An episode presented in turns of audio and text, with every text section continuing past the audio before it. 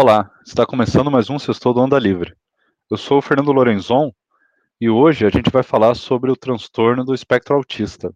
Eu tenho aqui como convidados o Tiago Moreira e a Ana Paula Pinho. É, a gente vai aproveitar porque dia 2 desse mês de abril foi o Dia Mundial da Conscientização sobre o Autismo. Então a gente queria falar um pouco sobre o assunto. Então, hoje em dia a gente tem é, tentado não falar sobre autismo ou determinada síndrome, como se conhecia antes como síndrome de Asperger, ou Asperger, que seria uma síndrome mais leve, um caso mais leve, a gente tem falado transtorno do espectro autismo.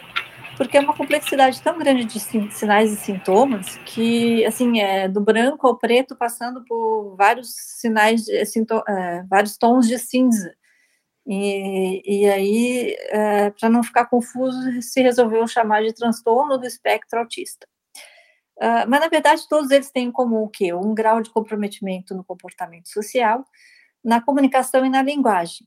Normalmente tem algum tipo de atividade repetitiva, né? E aparece, assim, normalmente o diagnóstico pode ser feito nos primeiros cinco anos de vida. Dificilmente alguém vai, hoje em dia, se os pais estão antenados, vai deixar passar os primeiros cinco anos de vida.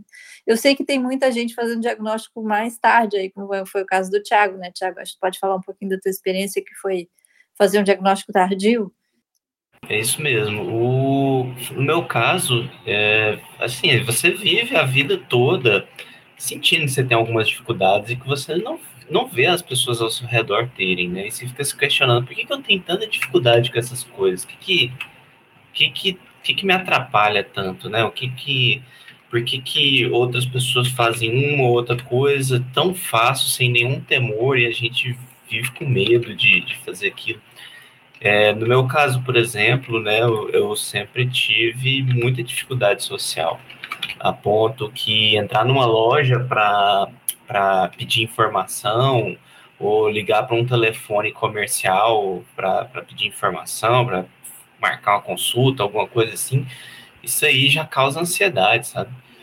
É, e aí, ao longo da vida, você vai tendo essas muitas dificuldades. Vai vendo, por exemplo, por que, que você não gosta de sair, por que, que as pessoas gostam de ir numa balada, enquanto para você é, um, é, um, é uma atividade extremamente incômoda. É, por que, que tem alguns assuntos em que você conhece com, com, tão bem, né, que você fala sem nenhum problema, pode falar por horas, mas ninguém está interessado nesses assuntos técnicos, ou então algum hobby, alguma coisa desse tipo, mas uma conversa casual do tipo, ah, como você tá, é, como foi seu dia, isso você não eu não consigo manter, sabe?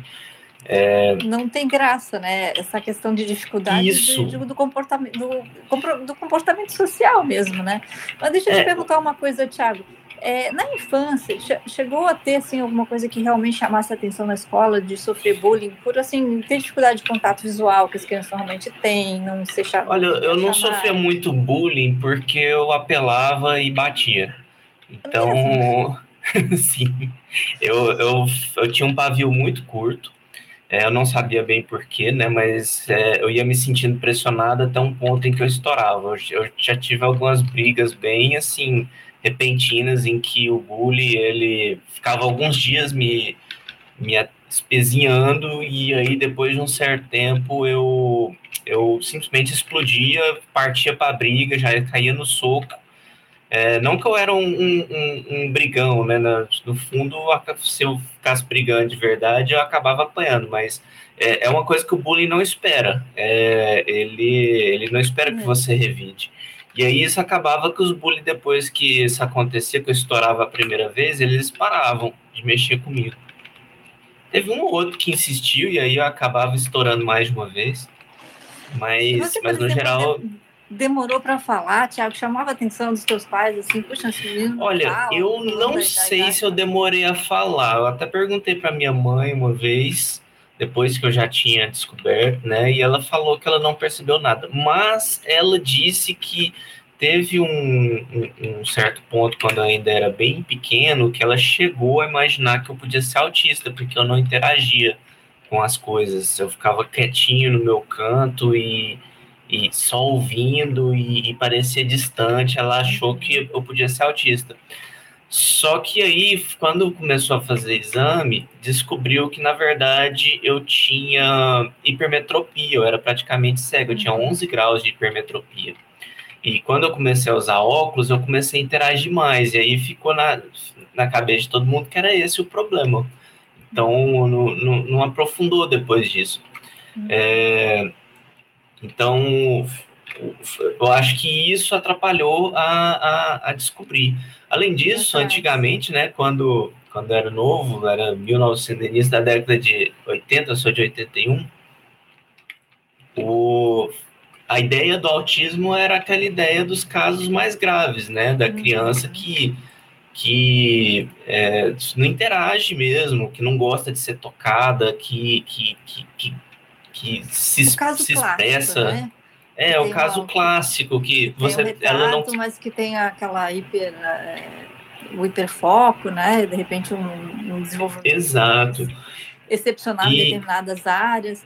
Como é que era o nome do uhum. filme? É Rain Man, né? Que o Dustin Hoffman ganhou o Oscar de melhor ator que ele era um garoto autista, e daí quando nasceu o filhinho, que era o Tom Cruise, é, ele foi afastado, foi colocado num, num orfanato, assim, num abrigo, e aí, já adulto, o Tom Cruise descobriu isso e vai atrás do irmão, e aí tem e aí é um autista clássico, né, assim, aquele caso uhum. é, de, de livro que a gente chama, mas como, como eu falei, hoje em dia a gente sabe que tem todo, assim, do branco ao preto, estou variando todos os tons de cinza, né, então o que se sabe realmente é essa dificuldade aí do, do comportamento social, do comprometimento do comportamento social, né? Então, algumas crianças nunca vão conversar, outras não gostam de olhar é, de contato visual, outras não gostam de toque, é, ser tocadas, né? É, eu mesmo não gosto muito de ser tocado, não. Eu... Então, isso te acompanha é, desde a infância, assim, desde pequenininho? Sim, mas era tipo assim, eu não reagia, só me incomodava, sabe? Eu não, eu não tinha uma mas reação adversa visível, eu me contia entendeu? Mas eu não gostava, eu não gosto de ficar apertando mão, não gosto de ficar dando abraço. É, só com a esposa mesmo, porque uhum. com ela você acaba é, é, a sua cara metade, a sua parceira, então você você se permite, até gosta, né, do contato com ela, mas só com ela, uma coisa assim casual, um abraço num, de parabéns para um colega de trabalho no aniversário, esse tipo de coisa, eu não gosto. Não, uh, uma das atividades que eu, que eu realmente não gosto, por exemplo, é quando tem é meu aniversário na firma e aí faz aquela fila para te abraçar. Para mim é um pesadelo um negócio daquele. Extremamente incômodo. Barulho, Thiago. É barulho me incomoda comum, muito. É, é.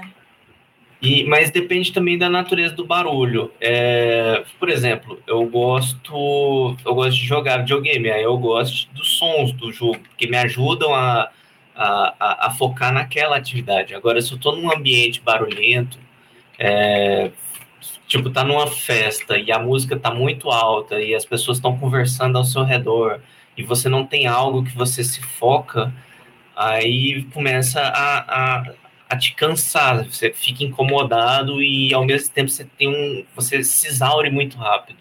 Essa, acho que essa é uma característica que, que, pelo que eu descobri, é muito comum, que é o, o, contato social, os sons, essas coisas vão te exaurindo, então você se cansa muito rápido, você começa a ter dificuldade de, de concentração. É, é aquela então... coisa de, de, de, que fala que vive muito no seu mundo, né? Claro que isso, como tem uma, uma complexidade é, de sinais e sintomas, é, pode variar o quanto que tu vive no mundo dos outros, mas assim, a tendência é ficar mais no seu mundo, né? Isso, exatamente. Eu gosto de escrever, né? E não é à toa. Eu gosto de criar coisas, é, especialmente eu, eu falo que é uma que é um tipo de atividade que é interativa, que você não faz só uma vez, você faz na sua cabeça e refaz e refaz cada vez melhorando, mudando, evoluindo aquele pensamento. Aí isso é muito bom para atividades que exigem concentração e que e raciocínio, porque você foca na, naquele, num, num problema ou num, num, cenário ou algo assim e vai imaginando várias soluções diferentes, várias maneiras de fazer aquilo, é, como que aquilo vai estar tá funcionando depois de várias iterações, de várias de, de você repensar aquele problema várias vezes. Então, assim, eu consigo, para certas atividades, eu consigo ficar horas do, a ponto de você não vê o tempo passar, você se perde ali naquela atividade. Mas conforme vão ocorrendo interrupções, é, é, alguma coisa vai te tirando disso, você vai ficando cada vez mais incomodado e também fica com dificuldade de concentrar em outras tarefas, porque aquela primeira não sai da sua cabeça. Você, então, por exemplo, no trabalho, o, o que eu mais detesto é quando passa uma tarefa para mim, e aí você está fazendo essa tarefa e alguém entra em contato com você e passa outra, aí alguém passa outra que é urgente, tem que passar na frente das outras, aí de repente você tem três tarefas, você não consegue fazer nenhuma delas, você tem que dar um, um, um, período para você é, repensar, descansar a cabeça, para você conseguir refocar em alguma coisa nova. Tiago, é, uma das características do transtorno do espectro é, é, o fato de ter dificuldade com linguagem, né? Tanto é que um terço das crianças nunca chegam a falar, né? E, e assim, a linguagem é, uma, é uma, um problema, escrever e tal. E tu és um escritor. É, como é que foi Sim. isso? Assim, foi fácil escrever? Como é que para ti isso é uma coisa diferente? Eu não, para mim eu sempre tive facilidade com, com a escrita. É, é, acho que é porque é, é uma questão assim, depende do, do interesse do autista, e eu sempre gostei de histórias, sabe? É, quando eu era jovem, é, eu, eu desenhava histórias em quadrinhos, colecionava histórias em quadrinhos, e aí na adolescência eu joguei RPG, aí eu virei mestre de jogo, e, e mestrava as aventuras para os meus amigos. Então era, sempre foi algo que eu sempre gostei muito. E eu acho que a questão do autista é que ele, ele, ele busca padrões em tudo que ele faz. Então, é, se ele gosta, por exemplo, de música, ele vai enxergar os padrões na música, vai vai estar tá sempre pensando nesses padrões e ele consegue evoluir esses padrões e, e aí ele, ele, ele se destaca naquilo, na música, ele vai ser um bom músico. E outro autista, ele pode ser bom, por exemplo, com imagens, e aí ele enxerga os padrões, por exemplo, de pintura, de cores, esses detalhes que para muita gente passam despercebidos, e aí ele vai desenvolvendo aquilo e se torna um, um pintor ou um ilustrador muito bom. É, aí no meu caso, meu talento acho que foi exatamente as palavras, e aí você aprende o, os padrões para você, por exemplo, fazer uma boa frase, para você procurar palavras diferentes. É, você cria um, uma rotina para você trabalhar com aquilo, e aí acaba que você se destaca com aquilo. É, então é por isso que muitas, muitos desses, entre aspas, gênios, depois eu vou falar mais dessa tal da genialidade do, do autista, que não é bem uma genialidade. É, é exatamente é, não é bem uma genialidade, mas ela aparenta ser uma genialidade para os outros porque eles, eles, eles têm essas áreas de interesse, esses talentos para certas áreas e eles se destacam nelas.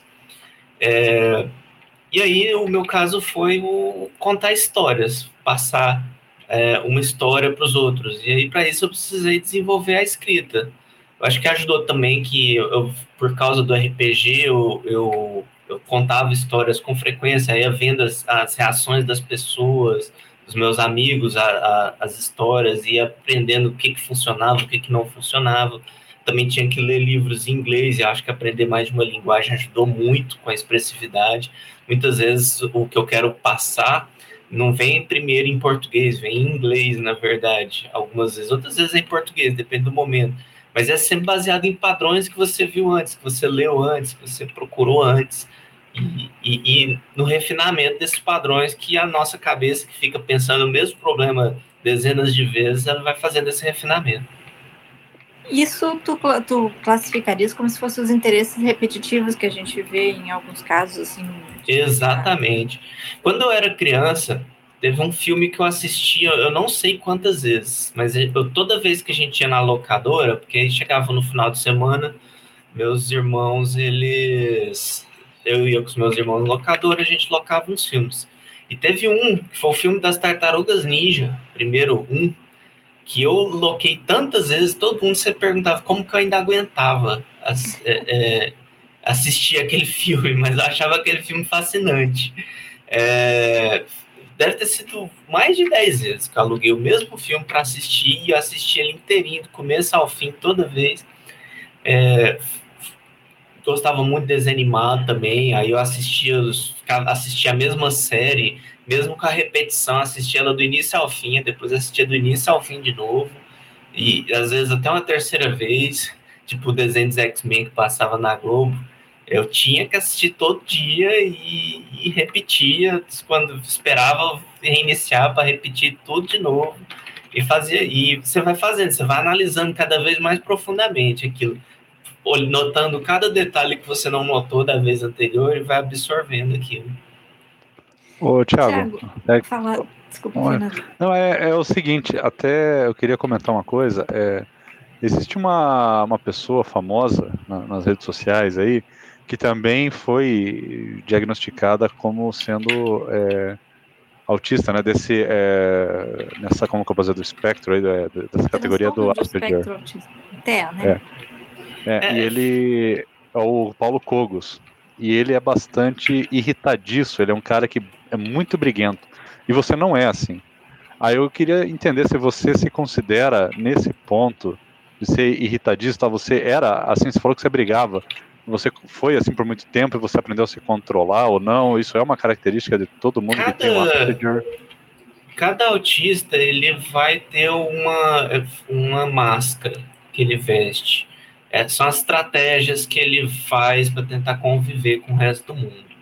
Eu, eu sei disso porque eu, eu, depois que eu descobri sobre a minha condição, eu comecei a ler muito, ler muito, tem muito vídeo no YouTube, tem muito canal de YouTube que vai dando exemplos de relatos e tal, e você vai vendo esse tipo de coisa.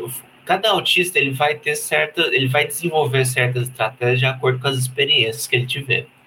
Então você não vai ter dois iguais, eles vão ter comportamentos muito diferentes. Eu sou irritadiço, muito irritadiço, mas eu aprendi a internalizar isso. Quando eu era jovem, eu contia porque eu sabia que era errado, até o ponto que eu não conseguia aguentar mais e explodia. Vai ter outros autistas que eles não vão, eles não se contêm tanto.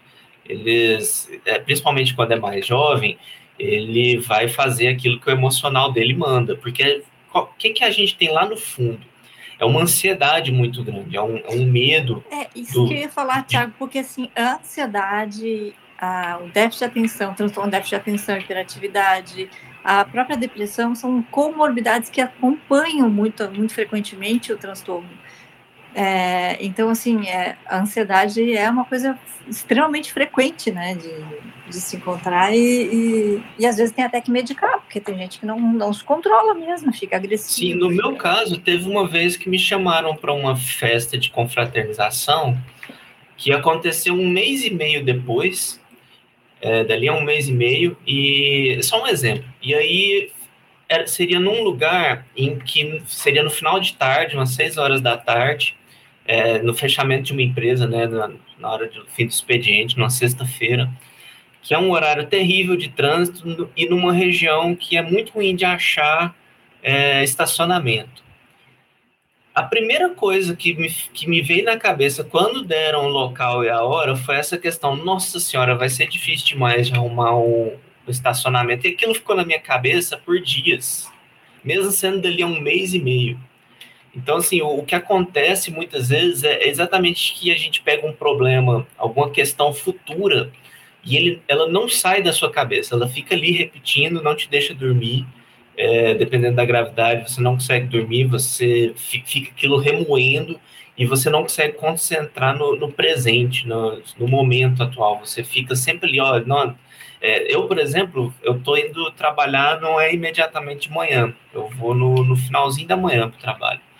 E por causa dessa ideia de que eu tenho que estar preparado para ir para o trabalho, eu tenho muita dificuldade em concentrar em atividades de, de, maior duração durante a manhã, porque toda hora fica, olha, tem que parar essa atividade para ir no trabalho, mesmo sendo dali a uma ou duas horas. Ela fica se repetindo na minha cabeça, me incomodando e me impedindo de, de, de fazer qualquer atividade mais longa, como, por exemplo, escrever. Então é algo que, que acompanha muito o autista, ele é muito ansioso é, em geral.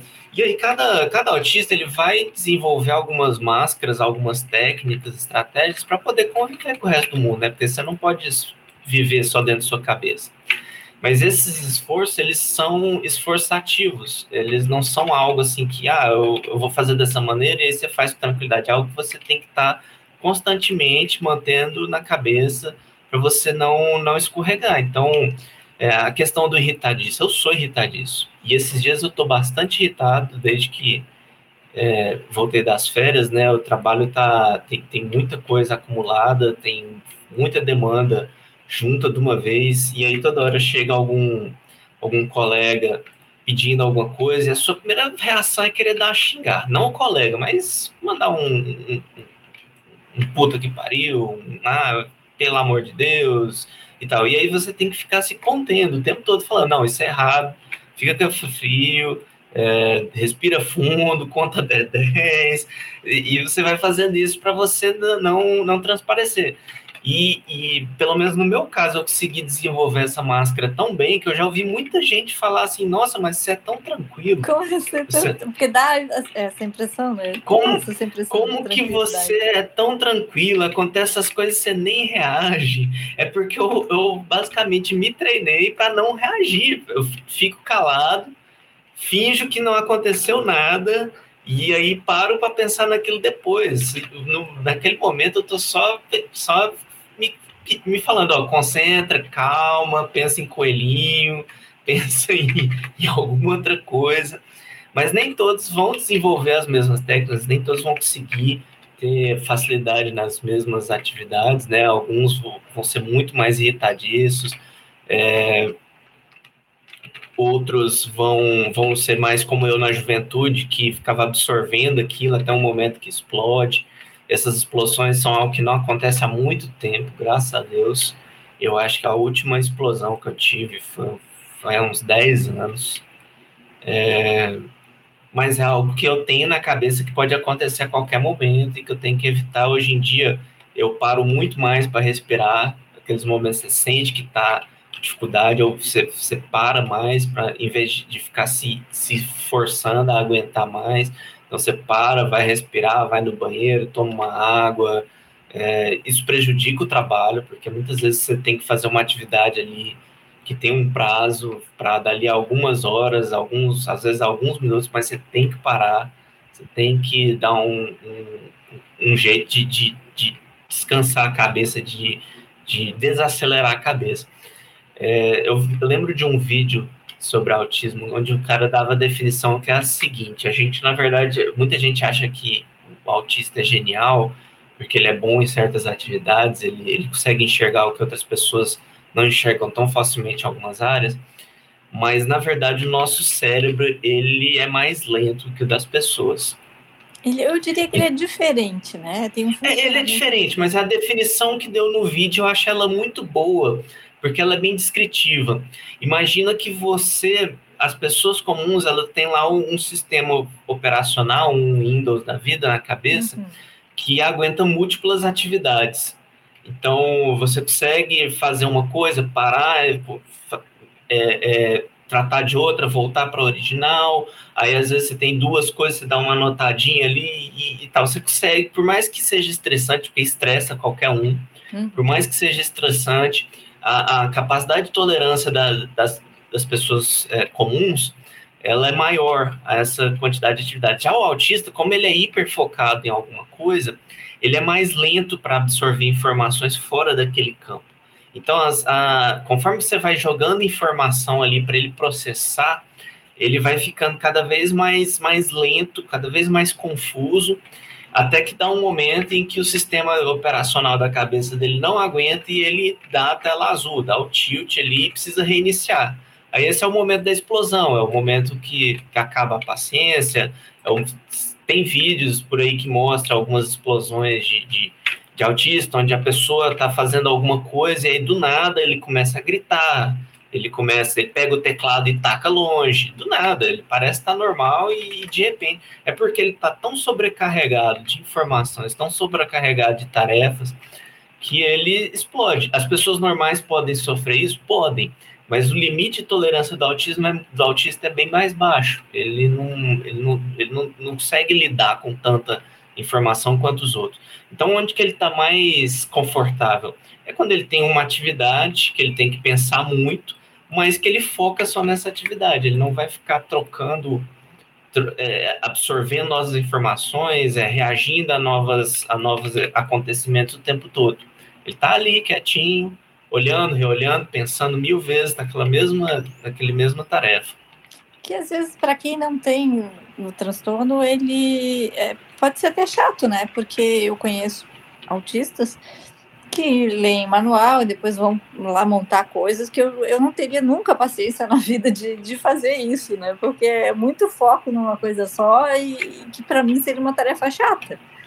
Mas é, não é raro que, ele, que autistas consigam parecer gênios realmente, porque tem essa facilidade do hiperfoco, né? De, do cérebro trabalhar de uma forma diferente que facilita esse hiperfoco, a pessoa lê, a pessoa foca naquilo, compreende nuances daquilo que, que a gente passaria batido e aí vai fazer funcionar um aparelho, uma coisa que a gente não conseguiria de forma nenhuma.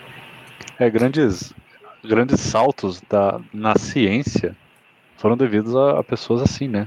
É, uhum. Por causa dessa característica, a gente teve grandes saltos, aí, grandes momentos de avanço científico e tecnológico, né? Em consequência disso, para você ver como no mundo, né? É muito interessante. Tem espaço para todo mundo, né?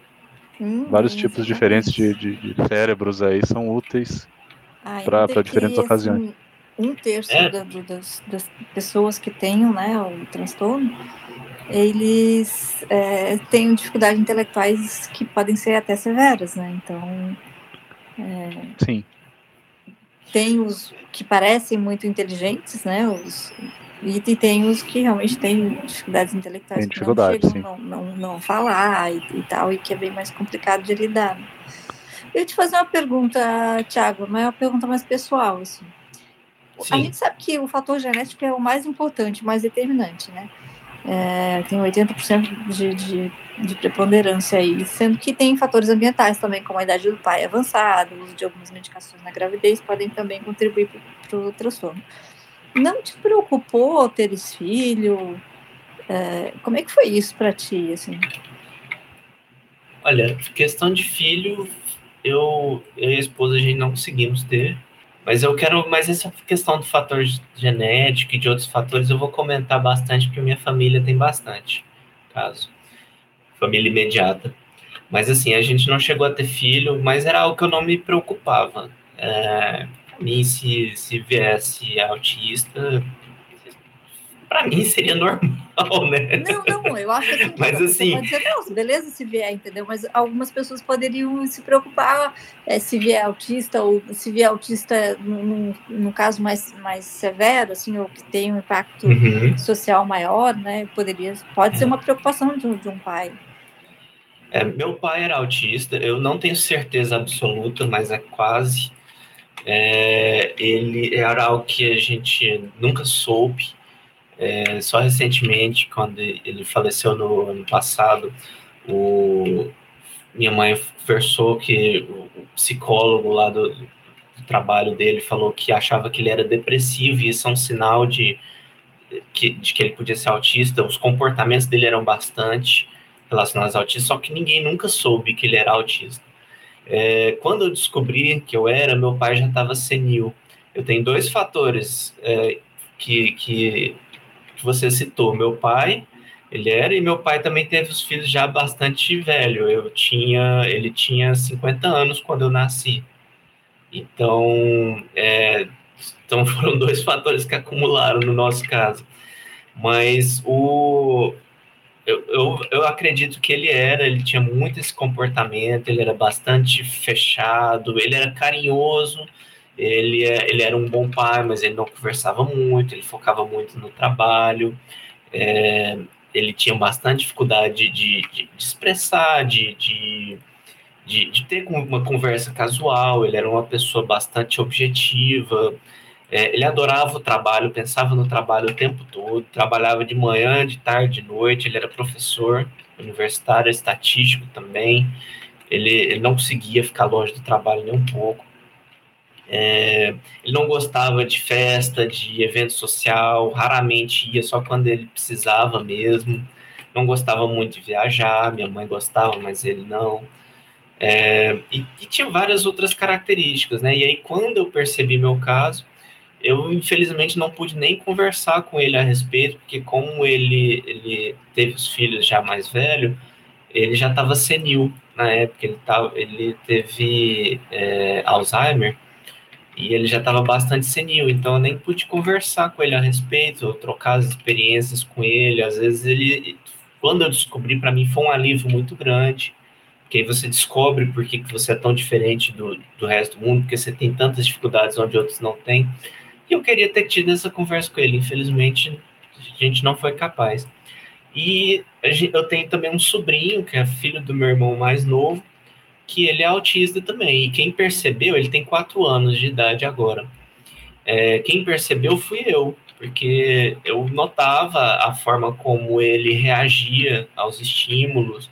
Ele tá sempre na cabeça dele, ele estava demorando a, a falar, é, ele tem dificuldade a conversar. Ele, eu via que ele não olhava para as pessoas quando as pessoas estavam falando com ele.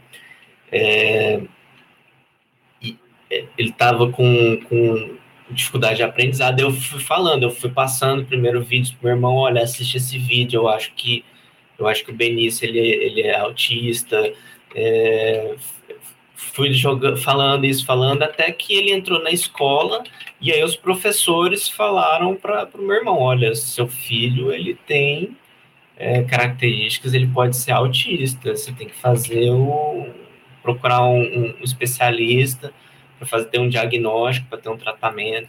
Atualmente ele está indo em, fonoaudiólogo, é, tem, tem o psicólogo infantil é, e outros outros que ele também, eu não sei todos os especialistas, que ele está tá indo com frequência, é bastante cansativo, é bastante, bastante trabalho, e ele ainda não, não ainda tem algumas, ele tem ainda é, dificuldade para se expressar, ele, ele se irrita fácil.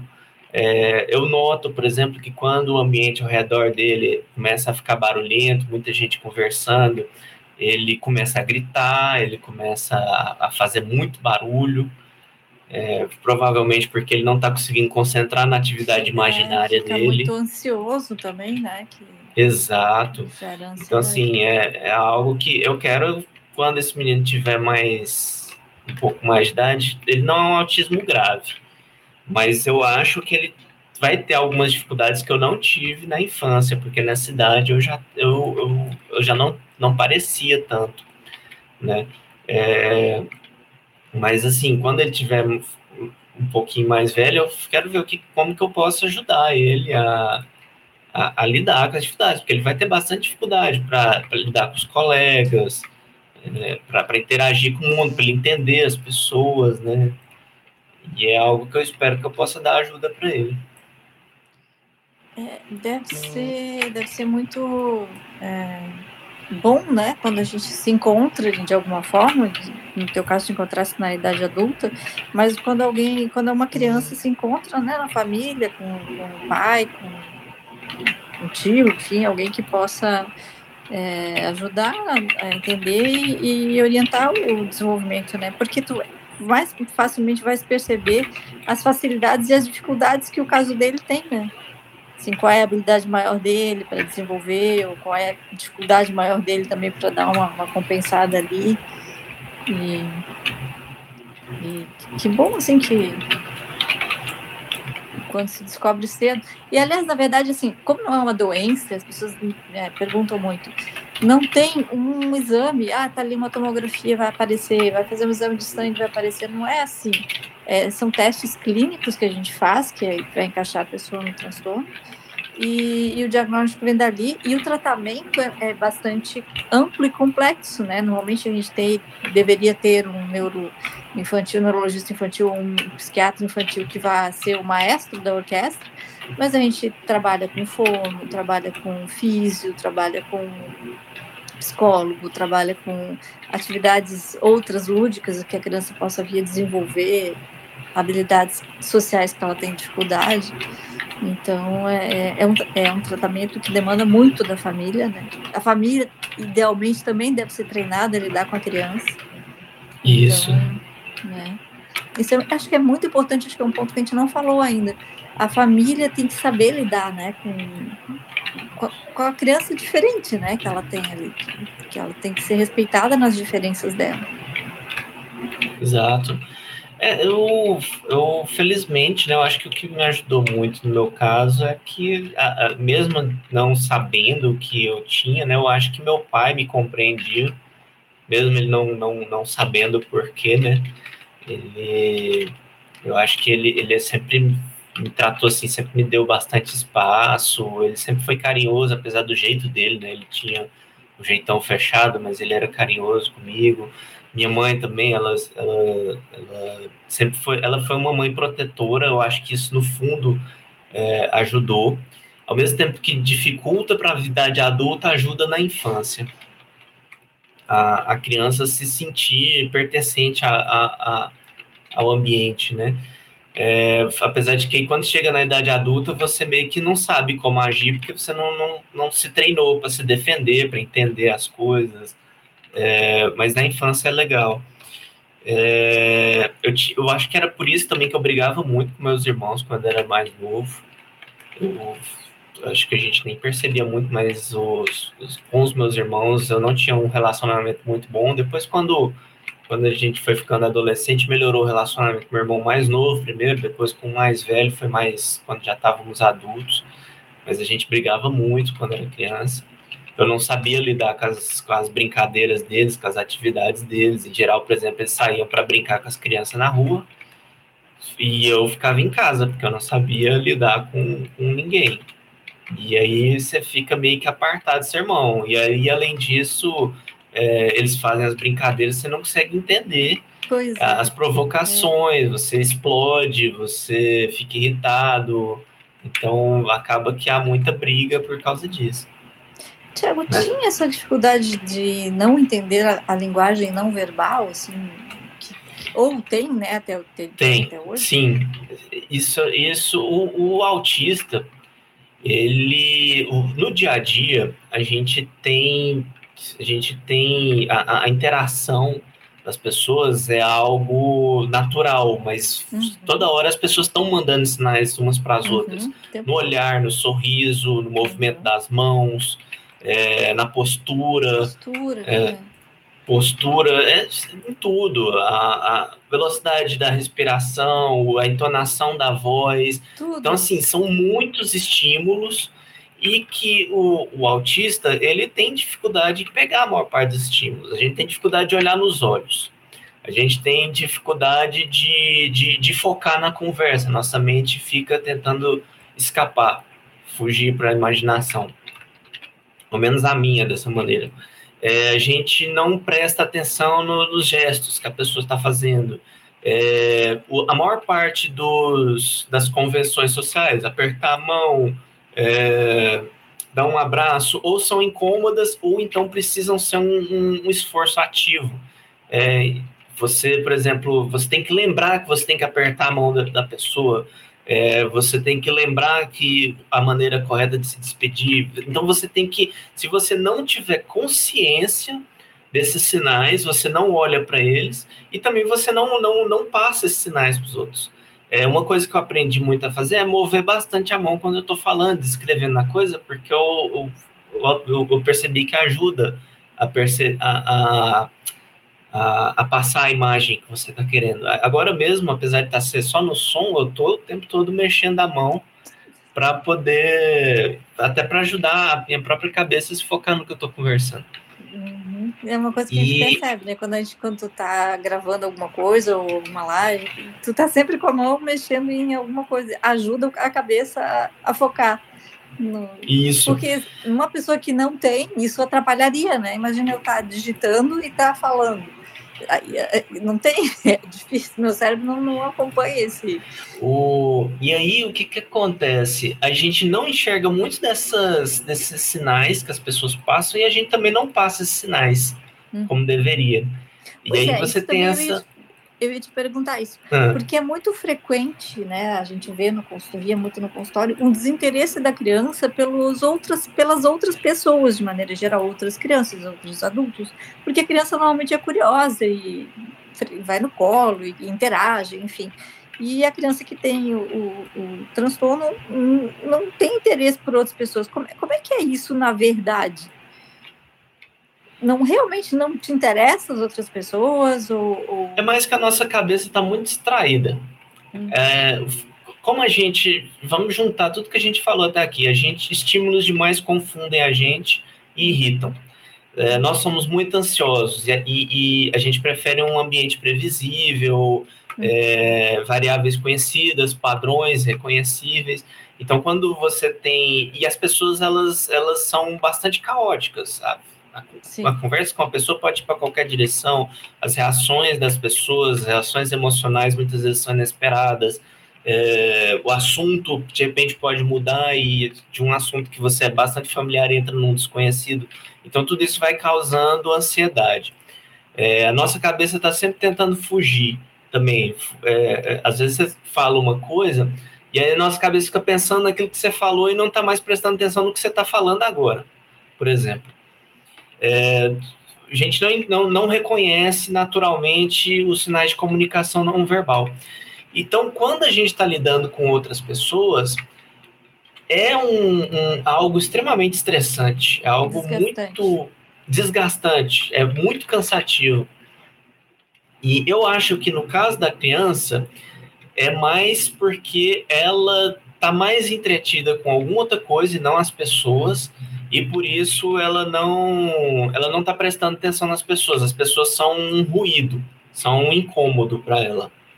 Já quando você já está mais adulto, as, você evita a situação social exatamente para evitar o desgaste, que é esse excesso de informação entrando, é, essa, esse, essa, atividade, essa interação que é, é muito desconhecida causa bastante ansiedade, certo? Então, eu, eu, acho que tem essa diferenciação. A criança ela vai estar tá alheia, você está lá falando com ela, fazendo gesto e tal, e para ela você só está incomodando ela porque ela quer prestar atenção em outra coisa. A questão da, da rotina, né? Eu via assim, que muitos pacientes ficavam muito mais contentes quando eles sabiam que o dia deles ia ser daquela forma, é, do que ter algum tipo de novidade. É, e eu me lembro claramente de uma paciente que era adolescente, e aí a gente, na, na véspera, ligava para confirmar a consulta, e por acaso, um dia minha secretária não ligou, esqueceu, não sei. E aí ele deu uma crise de ansiedade absurda de noite, que ele, a família teve que vir ligar para confirmar a consulta, porque no, no outro dia ele não sabia se ia ter ou não a consulta, né, para te ver um nível de ansiedade que, que a pessoa fica porque ela precisava se preparar para aquele, aquele evento que ia ter no outro dia. Exato. É, o, a gente gosta muito de. Eu, eu gosto muito de, também dessa previsibilidade. É, eu gosto muito dessa previsibilidade. Tudo que é desconhecido, sempre que a gente vai fazer alguma atividade estranha, ela, ela causa ansiedade. E, e a gente gosta de estar tá tudo planejadinho. Tanto que eu não entendia bem porquê, mas sempre que alguém convidava, ah, vamos sair, vamos fazer alguma coisa, a resposta para dar era não. Se fosse em cima da hora. Porque não, porque eu não planejei isso, eu, eu, mesmo que eu não tivesse na, absolutamente nada para fazer, né? Aquilo não estava nos planos. É, meu plano era ir para casa e ficar sem fazer nada. Eu me identifico muito com isso, viu, Thiago? Hã? Eu me identifico muito com isso também. Inclusive, é, é interessante você falar, porque eu, eu sempre fui muito diferente também de, de praticamente todos os meus amigos. Eu era totalmente diferente. Mas eu acho que eu não tenho. Eu nunca fui atrás disso. Eu acredito até que eu não tenha Asperger, mas eu eu me identifico com várias coisas, sabe, que você tem. Tanto é que eu sempre me identifiquei muito com você, né? Desde quando a gente se conheceu no grupo e tal, a gente sempre conversou bastante. E uma das coisas Sim. que eu tenho é que, que assim, é, você não, não vai. É, não é porque você tem uma ou duas ou três características que você cai claro, na, nessa, é, né, nessa, nesse espectro.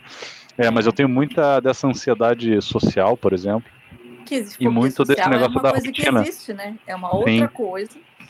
Exatamente. E também, né? rotina. É, nenhuma, nenhuma dessas características é exclusiva do autismo, né? O autismo é, é a combinação uhum. dessas características e o, a intensidade delas. É, alguém, me, alguém me falou que achava, por causa do meu fio lá no, no Twitter, que achava que todo mundo era um pouco autista. Mas isso é um pensamento que não está correto. É igual, igual todo mundo tem depressão às vezes. Todo então, mundo Thiago, tem. eu me lembro quando, quando eu estudei todo mundo é depressivo. Oi.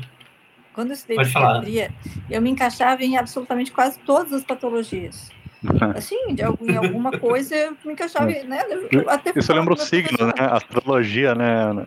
Todo mundo se encaixa em algum signo, né? Então, aí eu fui falar com o professor e ele disse, não, mas isso é o que é o certo, é uma pessoa relativamente normal. Tu não pode Sim. estar ce- é, 100% encaixado em uma coisa só e não te identificar com nenhuma das outras. Então E- você e é por isso- depressão.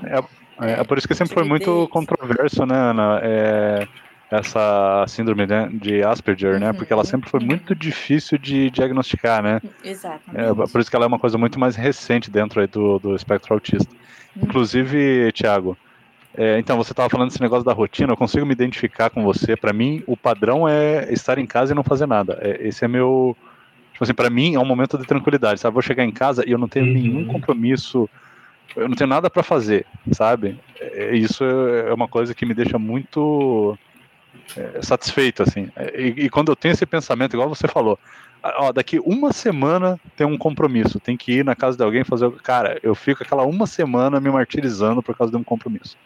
Compromisso bobo, assim, me encontrar com pessoas. Então eu tenho partes disso aí, eu consigo me identificar bastante. Eu até.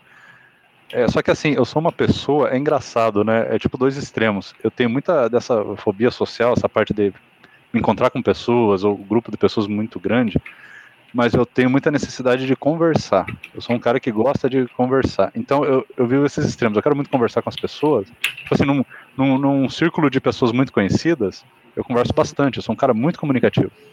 Mas Sim. no meio de desconhecidos, eu, eu gelo, eu não consigo. Eu não gosto de estar no meio de pessoas, mas junto com conhecidos eu converso muito. Eu sou um cara muito comunicativo, divertido e tal.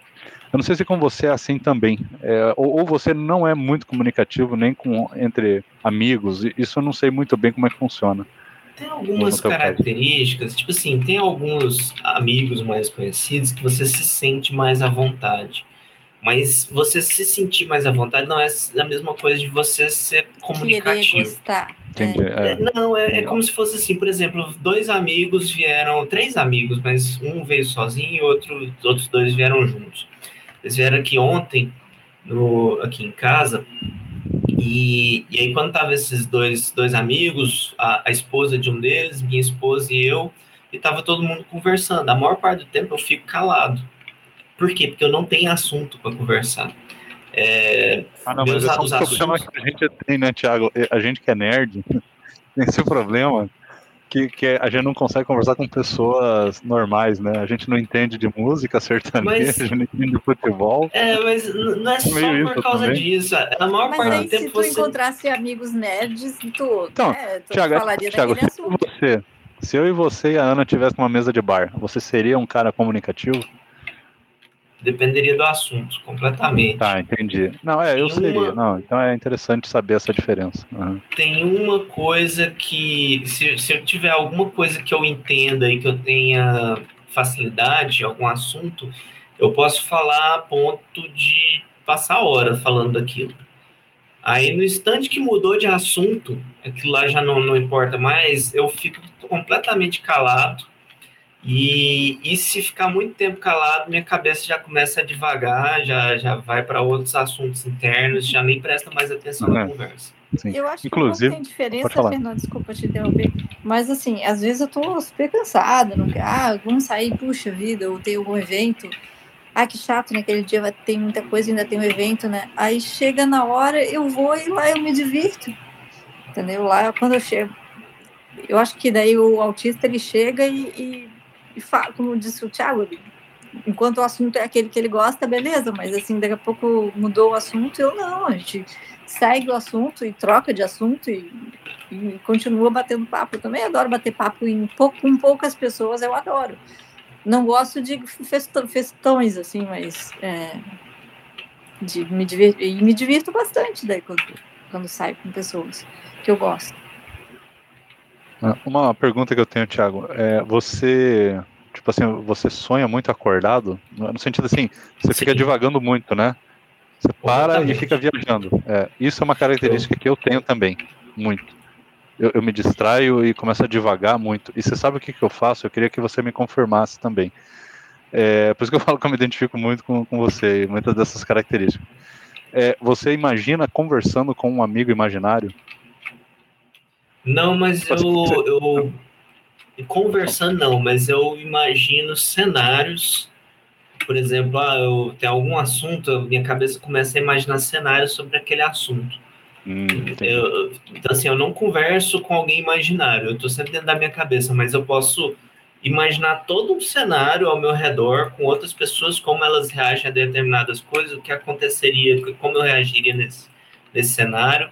E aí, às vezes, fica rodando o mesmo cenário várias vezes, pensando só naquilo. É, é, isso é muito. Não, é, eu até Oi.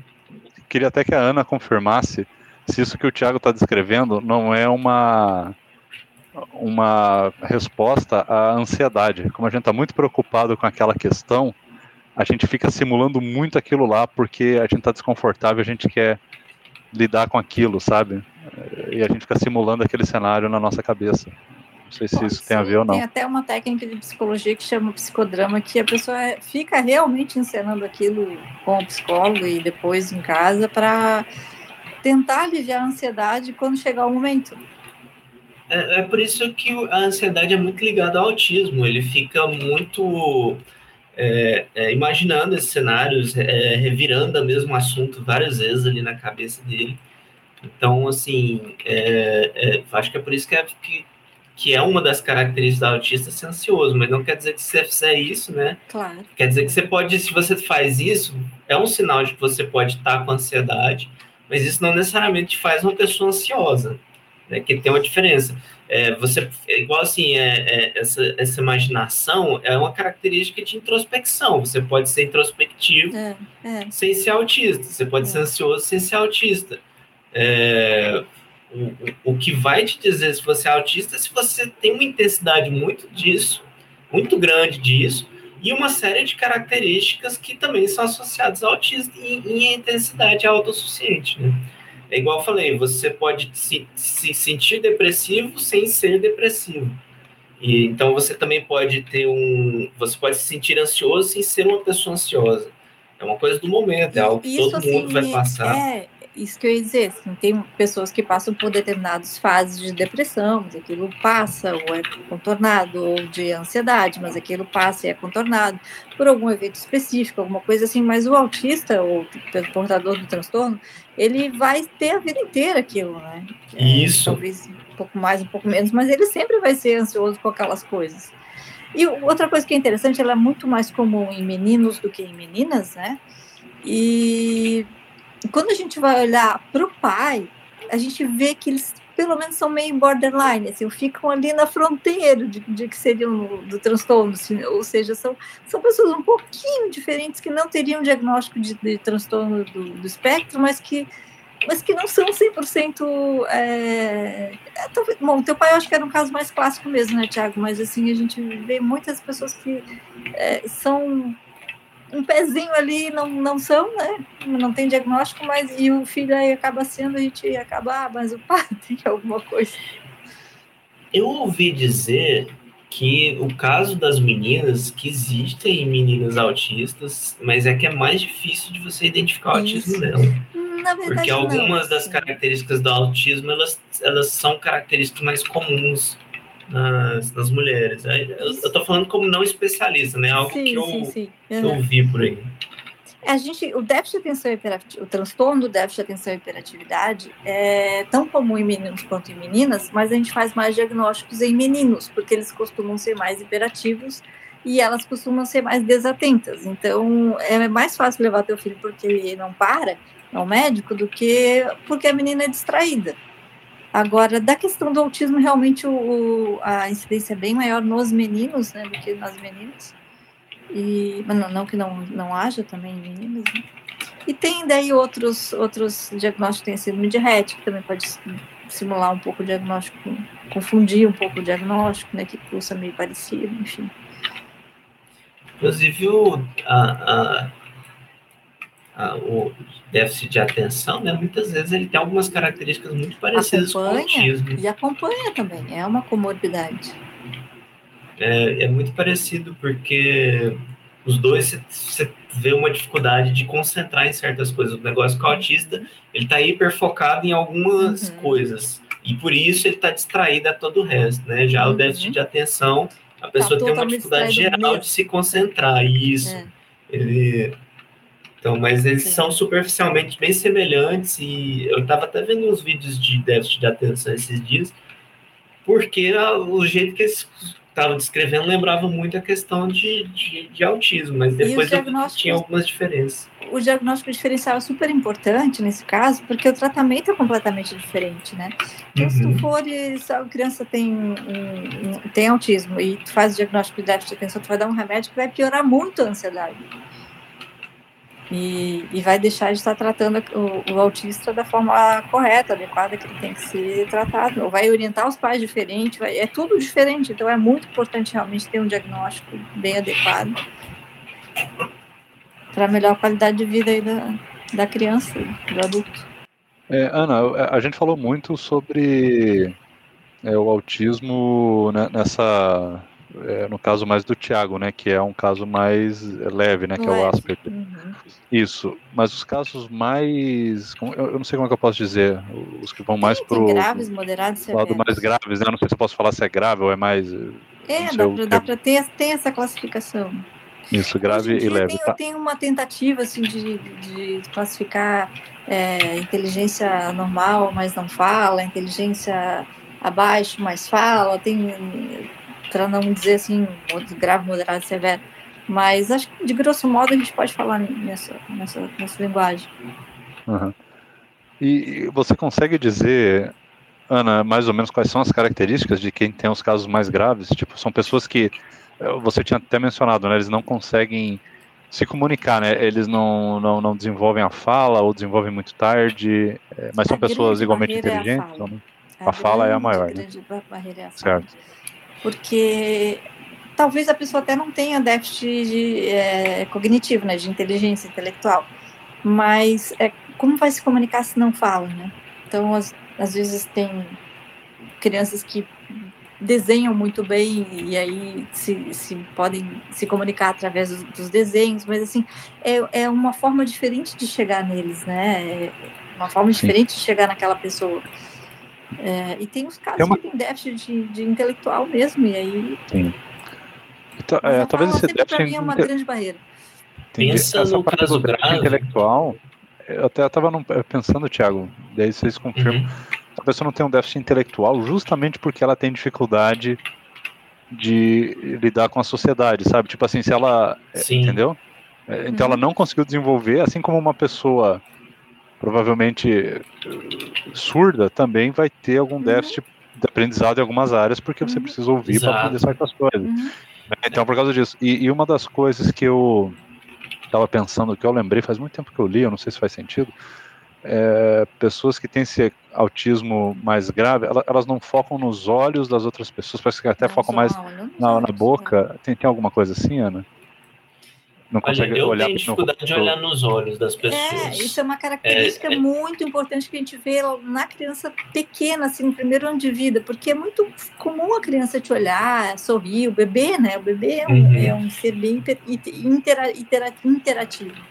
E, e o bebê que tem um transtorno, ele não olha no olho, ele não sorri, ele não tem aquela coisa, né, da vivacidade que o bebê tem normalmente. Aí já no primeiro ano de vida já dá para ficar de olho. O bebê autista, o criança autista, ela às vezes ela pode parecer até surda, porque você uhum. fala com ela e ela não olha para você, ela não, não reage. Não, outra, outra coisa é isso, não atender a chamados. Pode chamar o nome. Isso, foi como, eu perce... foi como eu comecei a perceber que meu sobrinho podia ser autista. Eu primeiro falei, olha, vocês dão uma olhada se ele não tem problema de audição. Porque se ele não tiver, ele pode ter, ele pode ser autista, porque ele não, não reage.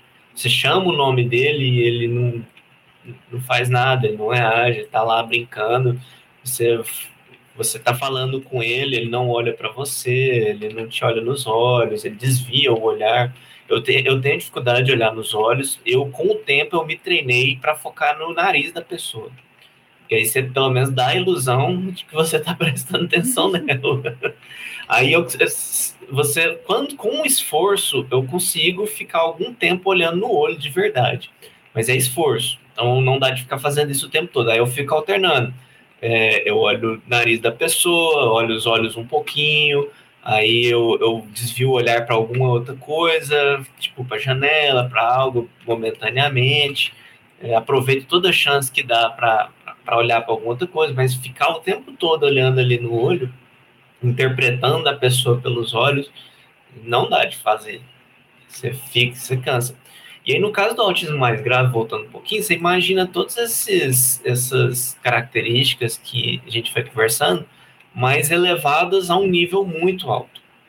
É, a, a, criança, a pessoa autista, ela está fechada ali na imaginação Ela realmente dela. vive no mundo dela, né? Ela vive de, no mundo dela e ela Porque não quer sair. Ela, que o ela, ela não ele, consegue. Ele vive no, no, no, mundo dos outros do teu jeito, né? Tu vive no nosso mundo do teu jeito.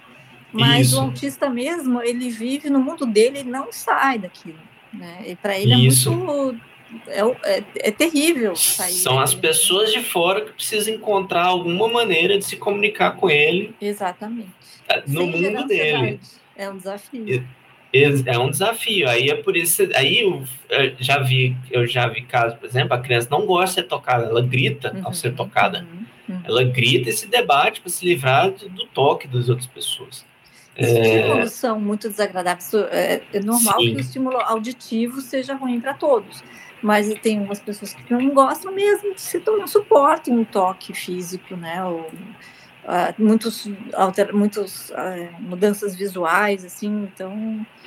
É, e eu falei assim, é um diagnóstico clínico, e realmente é, mas às vezes a gente tem que fazer uns exames para descartar outras causas, como, por exemplo, a surdez. Né? A surdez é um, é um diagnóstico de dificuldades visuais, surdez. Né? Que a gente tem que, tem que descartar problemas nesse sentido.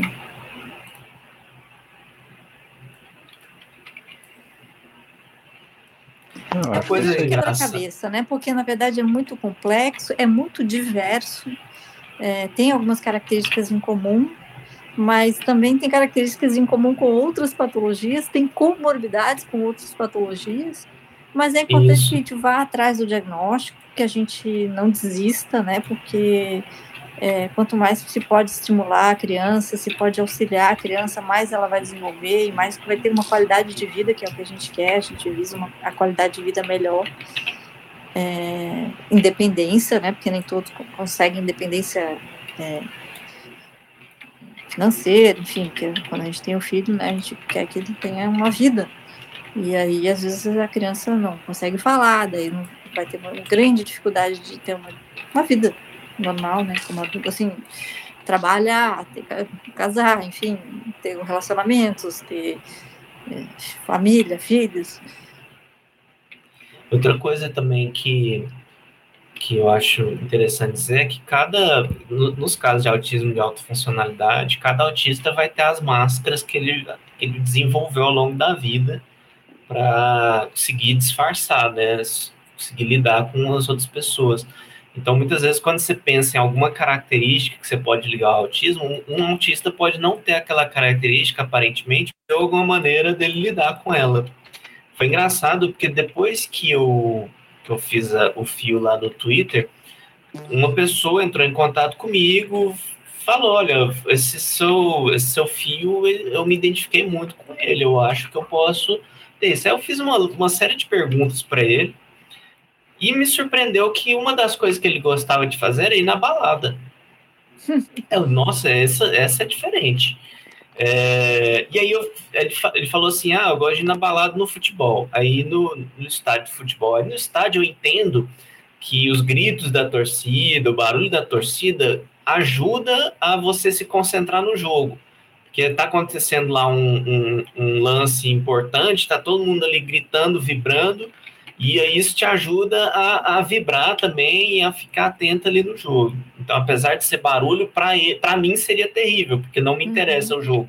Então é só barulho. Agora, para ele, como ele gosta do jogo, ele gosta. Mas a balada eu achei interessante. É. E aí eu, eu, eu, questionei mais a fundo isso. E ele falou assim: não, é, agora que você fala, eu, o que eu me interessava na balada era, era chavecar as meninas. Ele ficava totalmente concentrado na, na nessa atividade. Então, o som é, era como se fosse assim, é parte da atividade, é parte do ambiente. E ele provavelmente desenvolve, percebeu e aprendeu padrões que facilitavam a, a, a, passar cantada, a chamar a atenção das meninas. Cara, então, como muito interessante para mim, Thiago. Como naquilo como... ele era bom, como naquilo ele é bom, como naquilo ele foi aprendendo os padrões, ele ele passa a ser uma espécie de jogo para ele. Passa a ser um, algo que um Dom Juan. Exato. O que não quer dizer que fora ali daquele ambiente, daquela circunstância, ele seja bom naquilo. Entendeu? Não sei, não, não cheguei a fundo na, na conversa. É, não, pra gente fazer um diagnóstico correto, mas é engraçado porque se o grande diferencial é a dificuldade de relacionamento social, o cara se especializou em conquistar pessoas, né? Talvez aquilo seja só um, um jogo, como se para outro fosse montar o quebra-cabeça difícil, que tem alguns autistas que conseguem. Exato. Para ele conquistar pessoas, era, fosse um uma espécie de, de, de desafio daquela forma. Né? Eu nunca tinha ouvido falar assim, mas.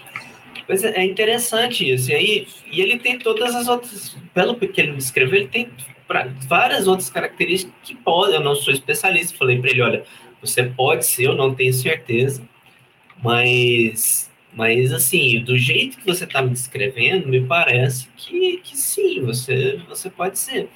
Aí, mas me chamou a atenção esse, esse caso, né, da balada, dele gostar de, da balada e tal.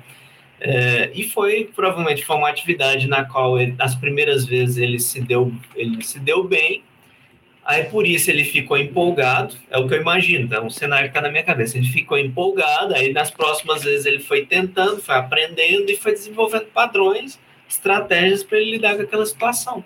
Porque uma coisa que acontece muito com o autista é o, o, a forma como o fracasso afeta a perspectiva dele. Como o, o autista ele olha, ele vê o mundo através de padrões, se ele tenta alguma coisa e ele fracassa, ele vai ter muito receio de tentar de novo. É, se ele fracassa de novo, se apesar da insistência ele continua a ter dificuldades, ele eventualmente desiste de fazer aquilo completamente. Ele começa, pode até começar a ter medo de fazer aquilo. Uhum. É, então, provavelmente, para ele, em algum momento, levar ele para experimentar aquilo, ele se deu bem nas primeiras tentativas. E a partir dessas primeiras tentativas, ele vai aprendendo o que, que funciona e o que, que não funciona.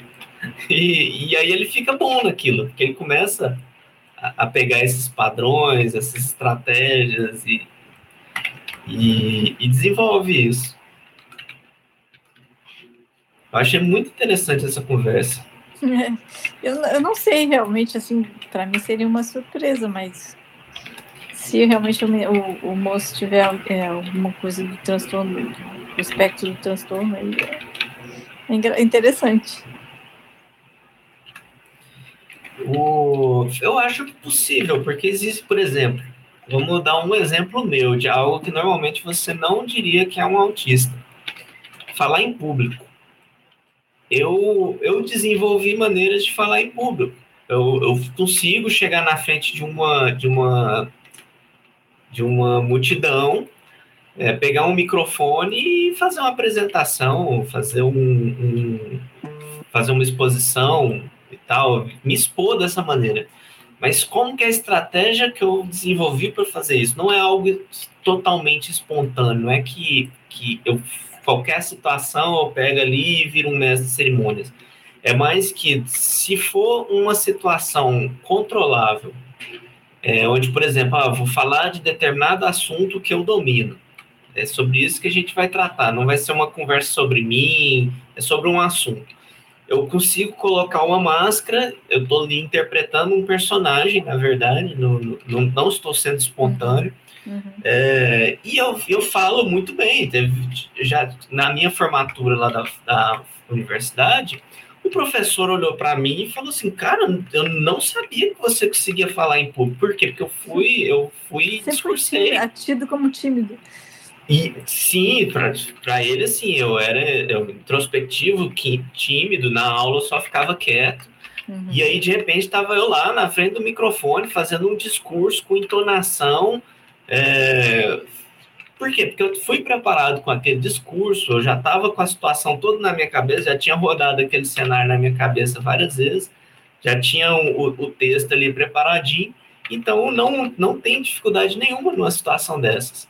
Mas se fosse, por exemplo, algo completamente improvisado, algo do tipo, ah, vamos entrevistar uma pessoa aqui na plateia e aponta para mim, nossa senhora, eu, eu, aí é uma situação completamente diferente com a qual eu não conseguiria lidar. E, e teve até um outro caso, agora lembrei, teve uma vez que a gente foi no circo. É, eu, minha, eu e minha esposa, eu acho que tinha mais alguns parentes dela, mas não lembro com certeza. E aí tem um palhaço, né? Tem um show do palhaço várias vezes no, vários intervalos ao longo do, das uhum. apresentações. Aí o palhaço puxa a gente da plateia, faz piada, não sei o quê. Uhum. E eu lá, né? Esse, esse, cara vai me puxar, esse cara vai me puxar. E não é que o desgramado vai e puxa. eu cheguei lá na frente, eu olhei assim, eu vou fazer palhaçada. Tudo que esse cara fizer, eu vou fazer, eu vou interpretar junto com ele, vou fazer careta e tal consegui me sair muito bem. Eu fiz a plateia chegar a rir. E eu, quando eu voltei ali, falei, nossa senhora, você foi bem demais e tal. E, por quê? Porque foi um personagem, não era eu ali.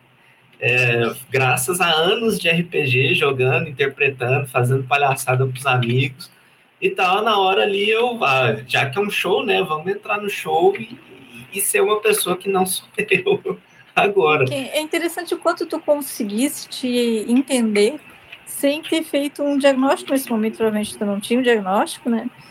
E, e, e, conseguir trabalhar as tuas dificuldades, porque o mais comum seria que a pessoa ficasse extremamente ansiosa e não conseguisse fazer nada, ou até surtasse mesmo.